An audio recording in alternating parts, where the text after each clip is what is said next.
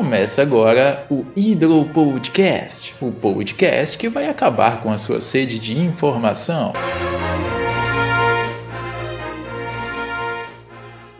Olá, eu sou Sara Guiar e hoje vamos falar sobre um tema simples, fácil e muito importante. Neste podcast, vamos conversar sobre o ciclo da água. Bem, a água é uma substância rica, necessária e fundamental para a vida dos seres vivos. Agora deixa eu lhe dizer: você já ouviu falar que a água pode acabar? Mas aí fica a dúvida: como? Já que ela está presente em mais de 70% do planeta Terra. Imagine que você está em um barco no mar. Caso fique com sede e resolva beber a água do mar, sua sede só irá aumentar. Mas por que será que isso acontece? A verdade é que o mar possui uma grande quantidade de sal, que se for ingerida vai causar a desidratação. Ah, e só de pensar no sal da água do mar, já fico com muita sede. Mas e você? Sabe o que é água potável?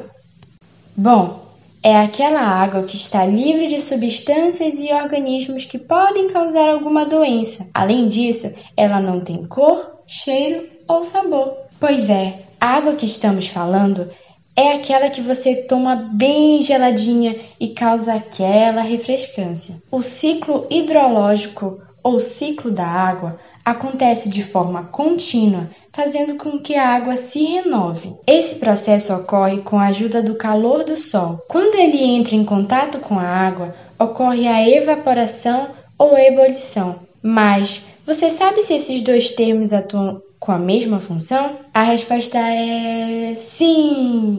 Porém, a ebulição necessita de altas temperaturas enquanto a evaporação ocorre diante de qualquer temperatura e em todo momento. Por exemplo, quando a roupa está secando no varal, embora esteja um dia nublado, a água evapora da mesma forma de um dia ensolarado. Então, tanto a evaporação quanto a ebulição permitem a passagem do estado líquido para o estado gasoso.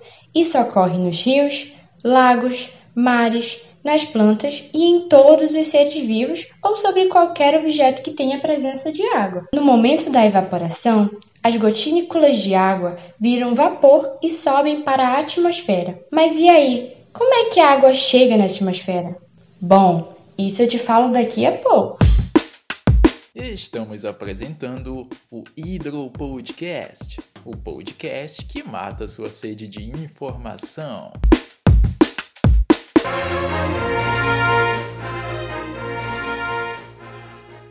Após o processo de evaporação, devido à agitação das moléculas, a água líquida se torna gasosa e, por isso, sua densidade é menor, fazendo com que chegue até a atmosfera.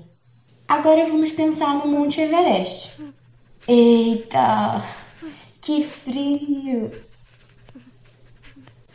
Bem, ele é a montanha mais alta a nível do mar, com cerca de 8.853 metros de altitude. Você deve saber que lá faz muito frio. Então, esse é um exemplo de que quanto maior a altura, menor a temperatura. É diante desse fenômeno da natureza que o vapor se transforma em água novamente, devido à umidade da atmosfera. Essa etapa do ciclo da água é considerada como condensação. As gotas de água se juntam e formam as nuvens. Após isso, inicia-se a fase da precipitação. Esse é o momento em que as nuvens estão sobrecarregadas e tornam a voltar à superfície. Elas podem ser em forma de chuva, granizo ou neve. Esse fenômeno varia de acordo com o clima de cada região. Olha só, que interessante, não é mesmo? Quando essa água volta à superfície, ela é absorvida pelas plantas e pelo solo, assim também como retorna para os lagos, mares, represas e os rios. E depois de todos esses fenômenos, como a evaporação, condensação, precipitação e absorção, inicia-se novamente um novo ciclo hidrológico ou ciclo da água. Ah, tem uma pergunta. Se o ciclo hidrológico é constante, ou seja, água vai e volta. Então, por que ela está acabando? A resposta, infelizmente, é por nossa culpa.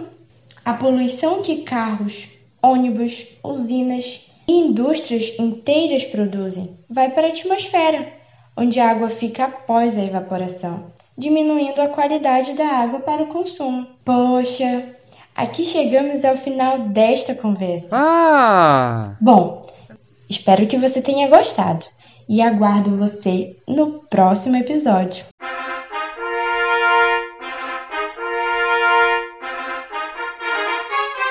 Termina aqui o Hydro Podcast, o podcast que saciou a sua sede de informação.